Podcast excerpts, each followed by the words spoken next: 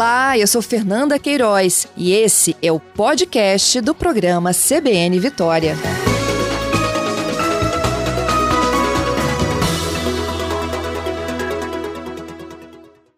Olá, Júlio, bom dia. Olá, Fernanda, bom dia. Prazer falar contigo novamente, com os ouvintes da, da CBN Vitória.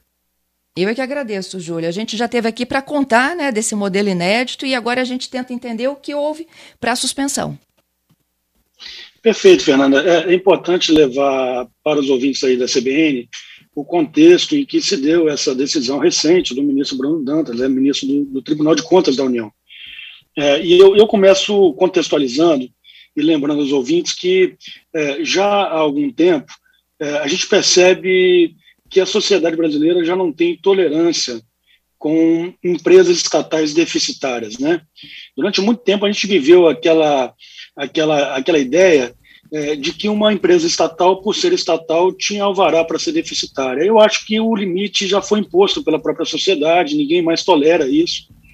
E é nesse contexto que eu vejo também que as pessoas têm depositado uma, uma enorme esperança, nesse caso da Codesa, né, um, um caso que vai se tornar emblemático, que já é emblemático, porque, como você já colocou, Fernanda, a Codela será, sim, é, a primeira a companhia docas do Brasil a ser privatizada, e o Porto de Vitória, Porto de Barra do Riacho, serão os primeiros portos públicos a serem concedidos à iniciativa privada. Não serão vendidos, não serão privatizados os portos propriamente ditos, eles serão concedidos. E diante dessa expectativa, né, é, é natural que as pessoas, depois de acompanharem aí os últimos dois anos e meio de trabalho da atual administração da Codesa, nutrissem né, a esperança de que esse processo se finalize, né, seja ultimado.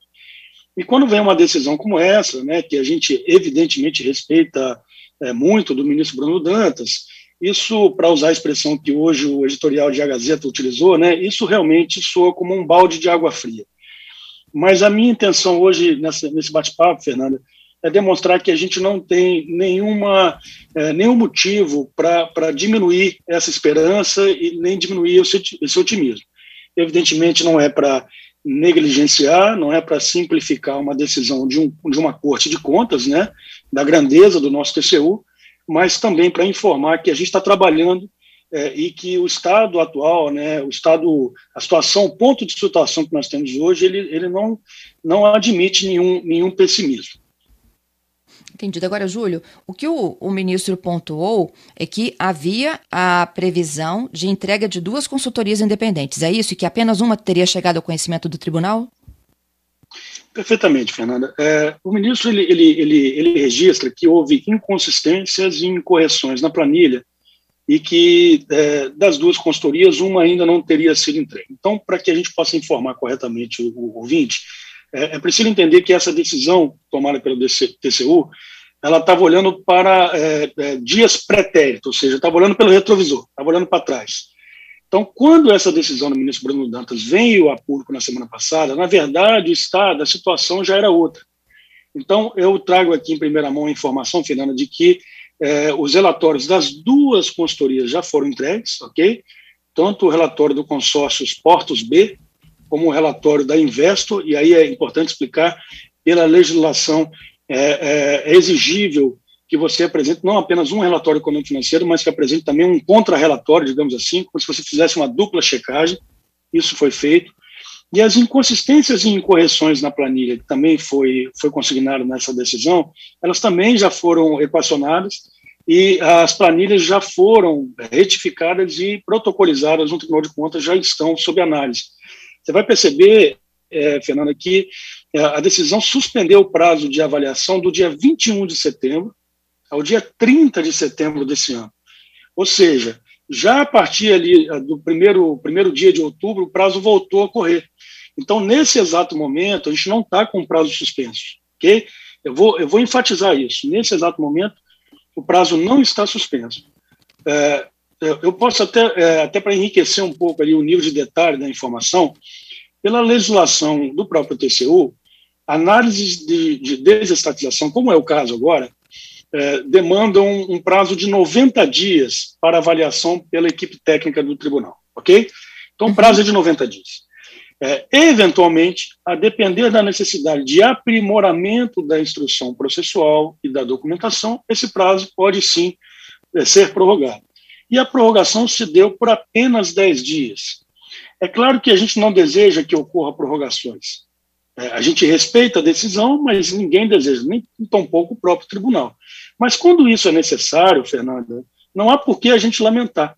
Eu diria até mais, eu diria que uma prorrogação por apenas 10 dias, uma prorrogação que inclusive já se exauriu, né? eu acabei de dizer, o processo já está em curso novamente, é um sinal claro do compromisso do Tribunal de Contas com a celeridade, com a análise é, mais rápida, é, evidentemente um compromisso com o prazo que também não se divorcia do compromisso com a qualidade do trabalho.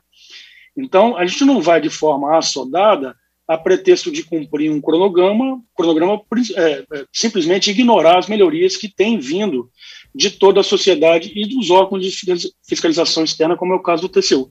Só para complementar, Fernanda, é, nós já fizemos duas audiências públicas, é, uma, uma consulta pública que ficou aberta por três meses, recebemos mais de 300 sugestões e recomendações e críticas, todas elas respondidas, né, para alguns a contento, para outras a, a, a, descontento, mas isso faz parte de um processo democrático, mas todas foram respondidas. Só a diretoria da, da companhia, né, da Codesa, a qual eu presido, é, fez mais de 100 reuniões de trabalho, webinar, é, reunião virtual, isso só para contabilizar o que a Codesa fez. Eu não estou nem contabilizando o que a ANTAC, Ministério da Infraestrutura e Ministério da Economia também é, é, é, capitanearam aí de reuniões de trabalho. Então, assim, não há nenhum, nenhum, nenhum déficit de, de, de, de, de democracia ou de participação social nesse processo.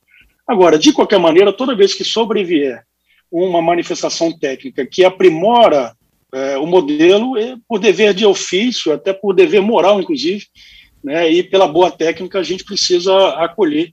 E aí eu não vejo nenhum problema em a gente ter perda de prazo aí de 5, 10, 15 dias, o que for necessário para equacionar a sugestão. Então, é, só para então, a gente amarrar aqui. O primeiro relatório é da Portos B, esse foi entregue no prazo. O Sim, segundo relatório é o da Investor. Exatamente. Esse estava em atraso e foi entregue nas primeiras semanas de outubro foi entregue já para o Tribunal de Contas da União e eles agora se debruçam sobre esse material. Né? O que eu chamaria uhum. atenção, Fernando, nesse ponto, e aí a gente não tem que, é, é, assim, eu vou usar uma expressão é, é simplista, sem o medo de ser mal interpretado. Assim, não dá para tapar o sol com a peneira. Então, é, a, a, realidade se impõe. É, o primeiro modelo que nós encaminhamos ao Tribunal de Contas da União apontou ali um valuation, a gente chama de valuation, seria o valor econômico, né, o valor total dessa concessão, na ordem de 700 e, é, é, vou falar devagar, 719 milhões de reais. E aí, após o apontamento do Tribunal de Contas da União, esse valuation diminuiu para 471 milhões por hora. E isso, para quem não está habituado, como eu, como outros profissionais, a um processo de modelagem, causa, sim, estranheza, causa, causa espécie, mas isso não é, é algo é, é, incomum. E eu vou dizer por quê, é, Fernanda. Essa alteração ela não se dá necessariamente por conta de uma impropriedade, por conta de um equívoco, por conta de uma atecnia. Ela se dá, por exemplo, por conta é, de, é, de um opinamento é, por conta de uma percepção que é, o Tribunal de Contas da União teve nesse caso da Codesa. Eu vou só é, é traçar um paralelo aqui antes de chegar à minha conclusão. É, desde 2019, o governo federal já lançou 45 leilões de arrendamento portuário, não de concessão portuária, como é o caso da Codesa, mas de arrendamento portuário. Todos esses 45 processos passaram previamente pelo TCU, porque essa é uma exigência da lei. Em todos os casos, absolutamente todos os casos, houve apontamentos é, do TCU, inclusive com variação de valores, e em todos eles, o modelo que foi apresentado ao TCU não foi aquele modelo que foi para a praça, que foi para o edital de licitação. O que, que eu estou querendo dizer com isso, Fernanda? Estou querendo levar para os ouvintes.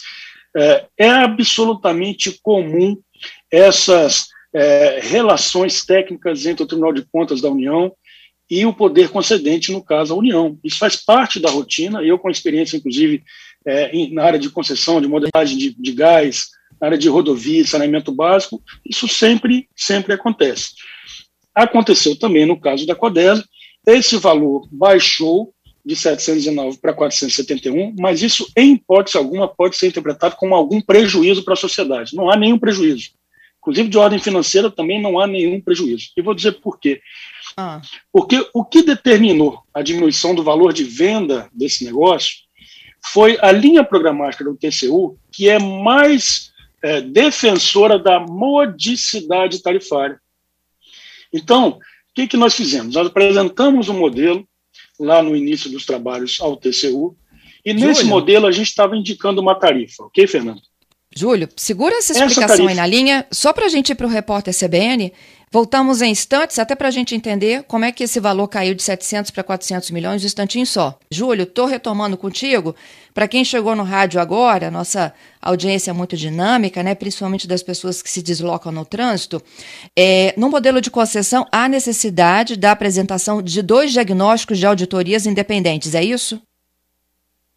Sim, é isso, Fernando. A gente precisa entregar dois diagnósticos, né? Uma diríamos assim, uma prova e uma contraprova, até para ter uma dupla checagem, e isso uhum. já foi feito. É, e, e, você dizia, né, a sua audiência é muito dinâmica, mas também muito qualificada, e eu, eu tentava explicar é, como, como o valor de venda né, desse negócio chamado Codesa, né, é, baixou de 719 milhões para 471 milhões, o que pode causar alguma estranheza como eu disse anteriormente, para quem não está habituado com, com processos dessa natureza. Isso, foi é, quando eu te interrompi é, a análise. Perfeitamente. Estão tentando traduzir isso de maneira bem simples para quem nos ouve, Fernanda. Basicamente, é, quando a gente trabalhou o modelo e entregou esse modelo como uma proposta para o TCU, nesse modelo tinha uma previsão de tarifa, ou seja, a tarifa que a futura concessionária do Pô de Vitória poderá cobrar dos seus clientes. Eu estou falando do bolso dos ouvintes, é disso que eu estou falando. Uhum. Então, é, a gente colocou essa tarifa, e essa tarifa, mesmo essa que a gente apresentou para o TCU inicialmente, ela já era mais baixa do que aquela que a Codesa hoje cobra enquanto empresa pública. Pasme, né? Porque existe um senso comum de que quando você bota um agente privado, a tarifa tende a ser mais cara do que quando você tem um ente público. Não é o que vai acontecer no modelo que a gente propôs. Bem, depois que a gente apresentou o TCU, o TCU, que tem uma linha programática, né, uma ideologia ainda mais, é, é, digamos, digamos, receptiva à modicidade tarifária, ou seja, defende ainda mais o barateamento das tarifas, o TCU enxergou é, um caminho é, para que essa tarifa baixasse ainda mais, e isso foi feito. E sem nenhuma irresignação da equipe de trabalho do, do, do governo federal, nem da própria CODESA, então nós acatamos isso, e o é, que está acontecendo no final das contas? Como a concessionária teria que cobrar uma tarifa ainda mais barata dos seus usuários, o que é muito bom, é bom para quem usa serviço no Porto de Vitória, de Capoaba e Barulhacho, é bom para a economia capixaba, é bom para a região que a gente atende, mas como ele teria que cobrar uma tarifa mais baixa, ele terá, digamos assim, uma margem de lucro menor. E se a margem de lucro dele é menor, ele paga menos por essa empresa chamada Codesa. O raciocínio é simples, né? O raciocínio a gente usa isso no dia a dia, inclusive. E é por isso que está baixando o valor. Mas, é, repito, Fernando, veja que, colocado o raciocínio como eu estou colocando, não podemos dizer que há prejuízo para a sociedade. Pelo contrário, esse valor está baixando porque a gente está conseguindo tornar a tarifa ainda mais barata. Né? E o que importa para nós, nesse projeto de desestatização da CODESA, não é arrecadar recursos para o governo federal. Não é por isso que a gente está brigando. Não tem nenhuma sanha arrecadatória. O que a gente precisa, né, e é o que eu estou brigando como capixaba para o Espírito Santo, é um porto moderno, qualificado, eficiente, competitivo globalmente e regionalmente também, e a gente possa alavancar carga. A gente precisa de investimento no porto. Né? Então não adianta pegar, vender a empresa, pegar o dinheiro e botar em Brasília. Porque quem vive a realidade do porto é quem está aqui, né? quem está em Vitória, quem está em Vila Velha. Então, é, é, é, essa é a questão. Então, a gente, tá, a gente recebe com muita parcimônia, com muita tranquilidade essa decisão do ministro Bruno Dantas, com respeito, evidentemente, é nosso dever, inclusive, é, é, é, receber com, com absoluto respeito. Agora, ele fez alguns outros apontamentos, é, e se eu puder, eu não sei quanto tempo nós temos, Fernanda, mas se, se eu puder, eu posso ainda citar mais dois pontos que me parecem importantes. Prometo Sim. ser breve. Estamos contigo. Ok. Ok. O ministro Bruno Dantas colocou também é, uma preocupação quanto ao sigilo dos documentos. o que acontece? É, quando a documentação foi apresentada ao TCU, parte desses documentos ficaram sob sigilo. E isso acontece, inclusive, com fundamento na lei de acesso à informação. Porque, como o processo decisório ainda está em curso, ou seja, como a gente não tem uma decisão final ainda, é muito ruim você publicizar é, é, um processo que ainda não se ultimou, que está em curso e que, portanto, é, pode trazer muito mais desinformação do que informação. Então, temporariamente, eu enfatizo, apenas temporariamente, alguns dos documentos apresentados estavam sob sigilo. Que, que vai acontecer nos próximos dias? Com muita brevidade. Nos próximos dias, quase que a totalidade dos documentos, 99% dos documentos estarão todos eles públicos, não com acesso público, com total transparência. E aí, é, é, tudo que é importante para a correta compreensão daqueles que ainda não compreenderam o modelo estará lá. Tá? Então, é uma questão meramente temporária e que nos próximos dias também será equacionada, porque é natural a fase do processo se avança, fica mais maduro o processo, e a gente terá condição, então, de dar a publicidade que a lei, inclusive, é, exige nessa fase do procedimento, ok? Esse é um ponto Havia o sigilo destacar. também, Júlio? Sobre esse ponto aí, havia o sigilo também para a equipe de auditores do tribunal? Não, não. Para a equipe de auditores nunca pode ter, né? É, é, e para todos os órgãos que, que fazem a fiscalização, como o ANTAC, Ministério Público Federal, é, evidentemente próprio, os próprios ministérios, é, nenhum deles é, é, fica submetido a nenhum sigilo, tá bom? Okay. Então isso não prejudica nenhuma análise, não. É só uma questão, por exemplo, é, imagine que a gente está no processo de decidir qual será a tarifa, ou no processo de decidir quanto vale um determinado berço de atracação da CODESA. Tem duas informações que ainda é, não são coincidentes. Se a gente publica isso, isso causa desinformação. As pessoas começam, inclusive, é, com, às vezes com, com, com, boa fé, outras, excepcionalmente, até mesmo com má fé, começam a especular. Olha, é, o valor é um ou é outro. Então, isso está na lei, está na lei de acesso à informação. É, processos decisórios em curso, é possível que você é, coloque o sigilo temporário, e, evidentemente, quando a decisão está tomada, é, aí o sigilo cai e vale, uh, torna a valer a regra geral da transparência, é o que vai acontecer nos próximos dias. Mas lembrando, Fernando, nada disso prejudicou a realização de audiência pública, de consulta pública, eu estou falando de parte dos documentos. São documentos muito sensíveis do ponto de vista até muito complexos e muito sensíveis até para a rotina empresarial da Codesa. Lembrando que a Codesa ela é ainda, hoje, embora estatal, uma empresa, e, portanto, ela tem informações de natureza estratégica que, é, de alguma maneira, ela precisa preservar sob pena de perder competitividade no mercado. Ok? Ok. Com relação que... a. Tem, tem um último argumento aí, né, que você precisava de ponderar Isso. aí. Isso, tem um último ponto, e, eu, eu, vou me debruçar sobre ele com muita, muita cautela.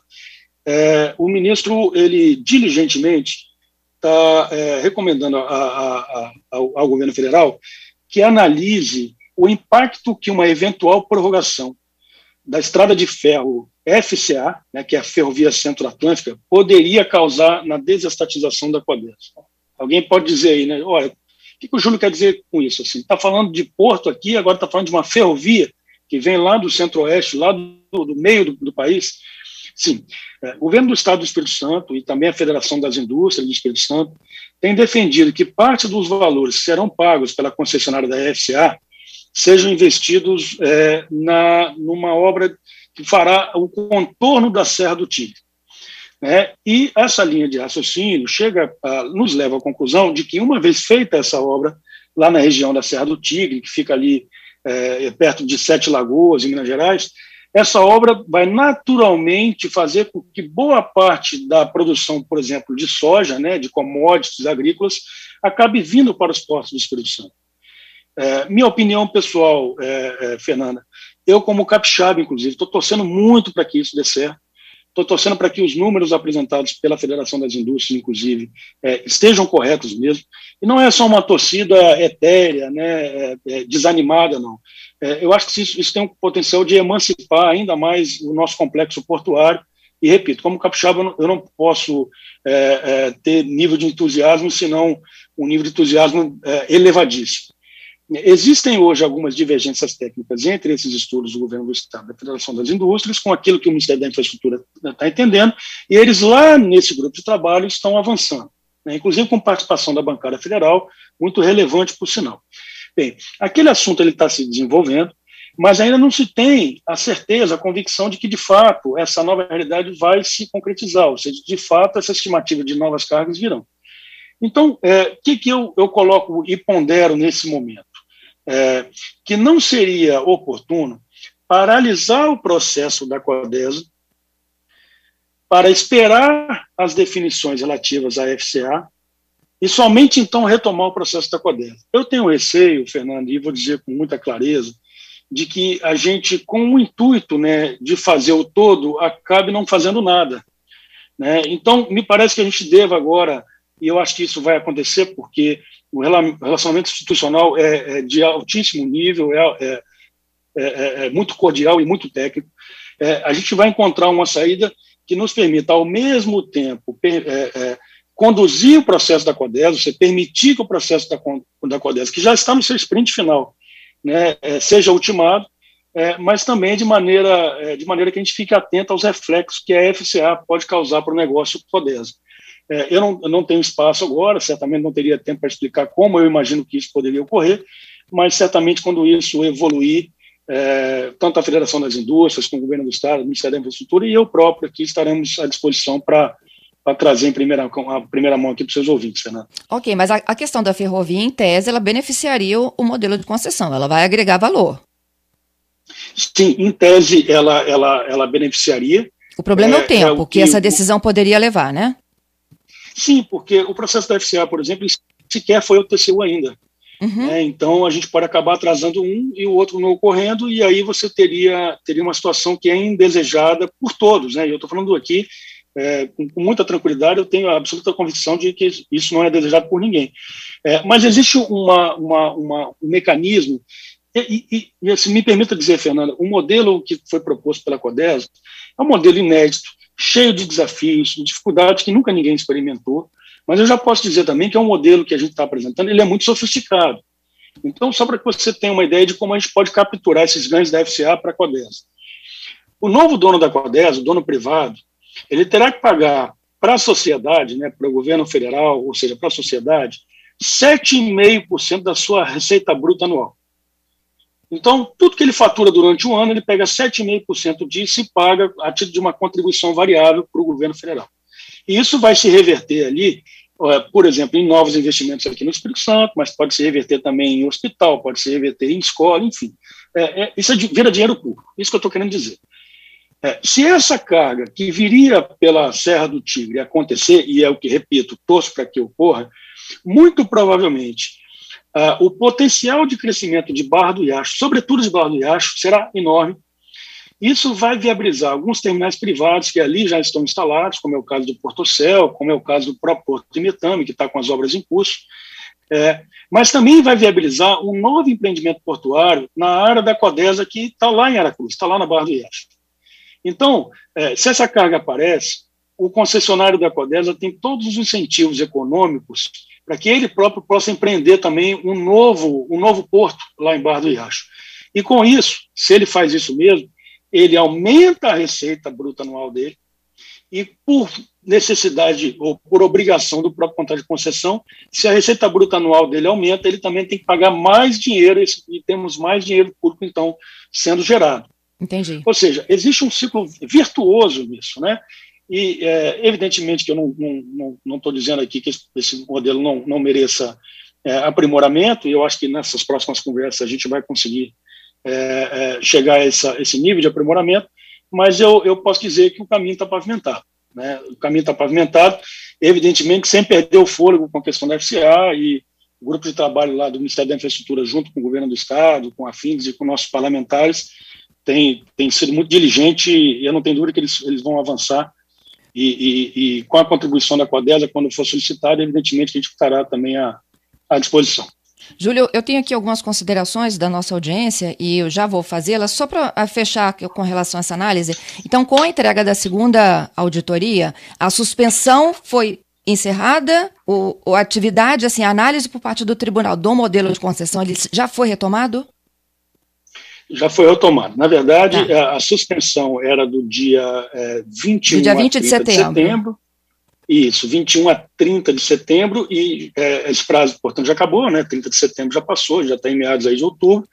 É, é, a documentação já foi entregue e eles, nesse momento, né, a equipe técnica do TCU está analisando os materiais. Eu também uhum. posso trazer é, é, aqui para você uma, uma informação inédita. Nós temos uma reunião nessa sexta-feira agora, no Ministério da Infraestrutura, com a equipe técnica do Tribunal de Contas da União, e que essa, essa não é a primeira reunião e certamente não será a última, tá? mas é uma reunião que a gente considera muito relevante para tratar é, de alguma é, dúvida que possa ter surgido com a documentação que a gente apresentou recentemente. Ótimo. Então, assim, o trabalho é uma maneira de demonstrar para a sociedade que o trabalho continua, o trabalho não está parado. Uhum. Ó, é, vamos lá, então. É, o Luiz Fernando ele faz uma ponderação. É, com esse processo de modelagem, o futuro concessionário ele já fez até uma conta aqui, tá? Me ajuda. Deverá pagar a ANTAC um valor fixo, que é de 3 milhões 188 mil, a título de verba de fiscalização. Os demais portos privatizados não têm esse compromisso. Isso não faz com que a nossa taxa acabe sendo mais cara? Olha, é, não há esse compromisso de mais portos privados, doutor Luiz Fernando, porque é, o modelo de regulação dos portos privados não é o mesmo modelo de regulação de um porto público. Como a gente tomou a decisão é, de manter o Porto de Vitória de Capoeira de Barro do Oeste como é, um, um, ativo de titularidade da sociedade, seja, não estamos vendendo isso para o setor privado, não estamos concedendo temporariamente, então é, isso atrai a necessidade de aplicar o modelo de regulação para portos públicos. Uhum. Agora, é, é, o Fernando tem razão, existe aí uma assimetria, pode haver ali uma assimetria competitiva né, entre TUP, que não paga essa taxa de 3 milhões por ano, e a Codesa, que futuramente pagará. Porém, assim, esses 3 milhões por ano, quando você coloca na conta, isso, em hipótese alguma, diminui a competitividade do Porto de Vitória quando comparado com o TUP. Até porque, como eu disse, né, a tarifa que a gente propôs já é menor do que a Codesa de hoje pratica, e aquela que o TCU está defendendo, ela será ainda menor. Então, nós temos ali uma diferença de tarifa, né, uma, uma, uma, uma, uma, uma, uma escala ali é, de competição, né, em que certamente a concessionária terá condição de competir com o TUP, eu não tenho dúvida nenhuma, até porque a competição ali ela vai se dar não só pelo preço, vai se dar pela relação custo-benefício, e o Porto de Vitória se tornará um porto eficiente, tão logo a gente tem investimentos é, em superestrutura e infraestrutura, coisa que hoje, infelizmente, não, não temos no nível desejado. Uhum. Oh, tem uma outra participação, professor Guilherme Lacerda, professor de economia da UFES, dizendo que a transferência das funções de autoridade pública da CODESA, do ponto de vista dele, é prejudicial. É, os portos eficientes no mundo não tem nada a ver com a proposta. É, ele está sugerindo aqui que esse debate seja ampliado antes, de fato, né, que seja aí batido o martelo em relação ao processo de concessão, que os empresários possam ser ouvidos, além das lideranças e trabalhadores. É, ele cita o exemplo, por exemplo, da Sociedade de Santa Catarina, que está fazendo um movimento contrário. Tenho também o sindicato, deixa eu abrir aqui o material, Sindicato dos Operadores Portuários, Júlio. É, ele, eles também dizem que eles estão fazendo, criando um fórum de operadores portuários, que é integrado também por representantes de diversas outras frentes da cadeia logística portuária. Eles querem iniciar um processo de acompanhamento e também promover um debate público uh, que não atropele ou ignore os interesses de todos da cadeia logística no Espírito Santo. Esses debates não aconteceram? Olha, aconteceram, e eu digo é, veementemente, aconteceram de maneira múltipla, e tem acontecido ainda e continuará acontecendo. Né? É, eu, é, em relação ao, à colocação do professor Guilherme Lacerda, que eu nutro profundo respeito, é, eu discordo, é, ainda que respeitosamente, discordo em, em, gênero, número e grau do professor Guilherme Lacerda, que foi diretor da CODESA, mas eu acho que é, não, não, não conhece exatamente os modelos que se deram mundo afora. Quando ele diz que a autoridade portuária é, nos portos que existem ela é pública, ele, ele só fica na primeira página. Se você, eu, bem, eu, e, e, esse grupo de trabalho, né, não só na literatura, mas em loco, né, nós, nós vimos a experiência australiana. Na experiência australiana, você tem o um regime de concessão, e lá existe uma autoridade portuária que em nada se assemelha com a autoridade portuária no Brasil. Na verdade, a autoridade portuária da ANTAC não tem mais do que, perdão, a autoridade portuária da Austrália não tem mais do que 20, 30 pessoas em seu corpo de, de empregados, de profissionais, e exerce uma atividade de Harbour Master, que é uma gestão é, de canal. E isso aconteceu na Austrália porque a Austrália não tem um ANTAC. A Austrália não tem a maturidade regulatória que nós temos. A ANTAC, o que tem lá de órgão central de regulação, se assemelha ao CAD e não se assemelha à ANTAC. E como eles não tinham uma ANTAC, foi necessário manter uma autoridade portuária é, de diminuta proporção, que, repito, em nada se assemelha ao que nós temos aqui no Brasil. É, é, e aqui no Brasil, eu posso dizer, já existe a unidade regional da ANTAC no Espírito Santo, que é muito diligente. Quem vive o dia a dia da comunidade portuária sabe, sabe o que eu estou dizendo.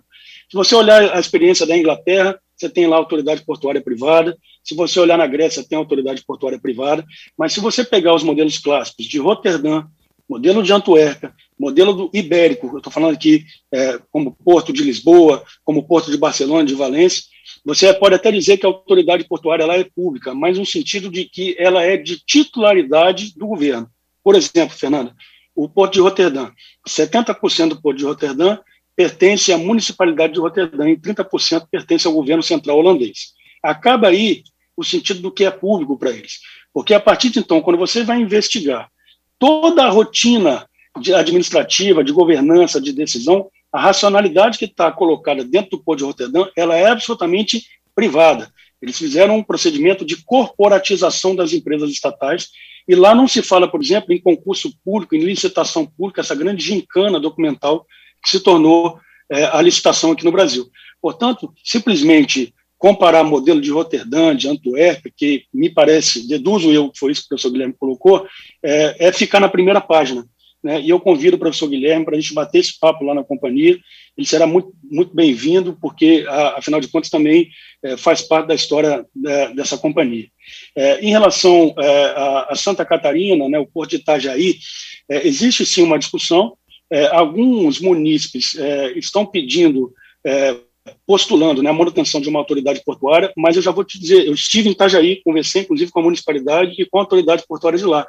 Eles já defendem uma autoridade portuária muito, mas muito menor do que aquela que se tem hoje lá, inclusive em quantitativo de empregados, né, inclusive com competências que não são exatamente as mesmas que existem hoje. Portanto, também nós precisamos entender cada peculiaridade. Né? E com relação é, ao, ao Sindiops, né, eu acho que foi isso, Fernando, que isso. Você, você mencionou, o Sindicato dos Operadores A criação do fórum. Santo. E, é, o fórum ele foi criado, na verdade, vários fóruns foram criados. Existe um fórum na Assembleia Legislativa. Recentemente, inclusive, foi feita uma audiência pública é, na Assembleia Legislativa.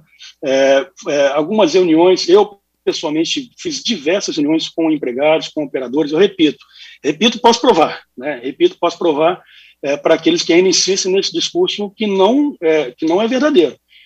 Eu, eu, pessoalmente, fiz mais de 100 eventos discutindo isso, sem contar duas audiências públicas, consulta pública, doutor Luiz Fernando, doutor Guilherme Lacerda e outros sindiops também participaram dessas consultas. Agora, uma coisa é dizer que não houve debate, a outra coisa é considerar que só, só há debate quando a outra parte concorda contigo. E aí não há, não há possibilidade de, é, é, de conduzir com essa segunda, segunda é, alternativa. Né? Debate é isso, debate é pluralidade de ideias e um momento precisa ser tomada a decisão.